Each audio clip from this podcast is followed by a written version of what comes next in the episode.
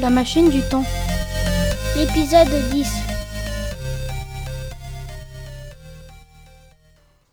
Cette fois-ci, le voyage a été mouvementé.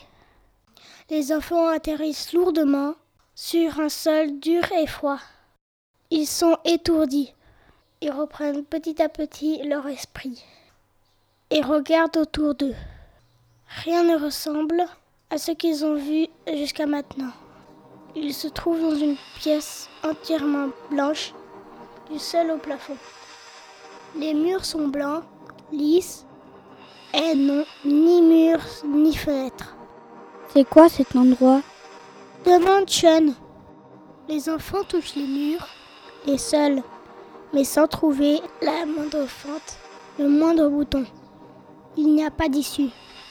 Baptiste commence à se dire que le décor ressemble un peu à ce qu'il a imaginé pour son deuxième thème de sa BD, qui se déroulerait dans un futur tellement lointain qu'il avait même de la peine à l'imaginer. Tout à coup, sur un mur, une porte s'ouvre, invisible jusqu'à là. Stupéfaits, les aventuriers voient arriver un robot tout blanc. Il semble glisser sur l'air et n'avoir ni bras ni jambes. Son visage s'illumine. Il se met à parler. Humain, vous avez été capturé. Vous serez transformé en robot dans 24 heures. À peine son visage s'est-il éteint qu'un compte à rebours s'allume sur le mur d'en face. Les enfants commencent à paniquer. Pas question qu'on les transforme en robots. Lydia se met à cogner de toutes ses forces contre la porte. Mais le mur est à nouveau scellé. Impossible de s'enfuir. Les enfants s'assoient en cercle, résignés, pour détendre l'atmosphère. Baptiste se met à raconter des blagues. Il ne reste maintenant que trois minutes avant la fin du compte à rebours. Les enfants commencent à avoir peur maintenant. Noah se demande si ça fait mal d'être transformé en robot. Lydia se dit qu'elle aurait eu meilleur temps de rester dans sa forêt au lieu de se mêler des histoires des autres. Au moment où le compteur arrive à zéro, la porte s'ouvre.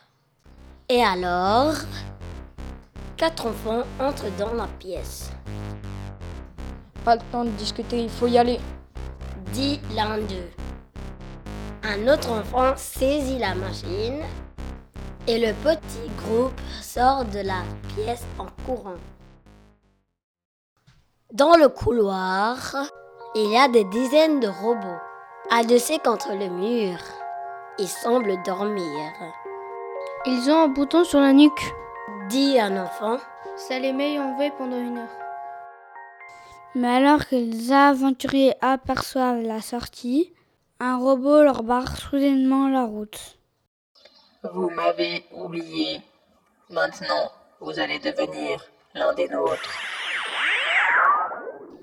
Attends, attends, Lui lance un enfant.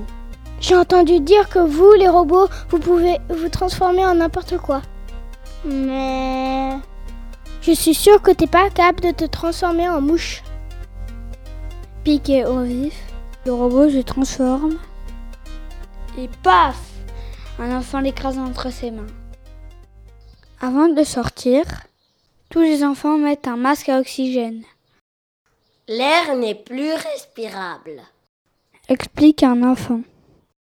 Noah remarque à ce moment-là que les enfants ont d'étranges combinaisons.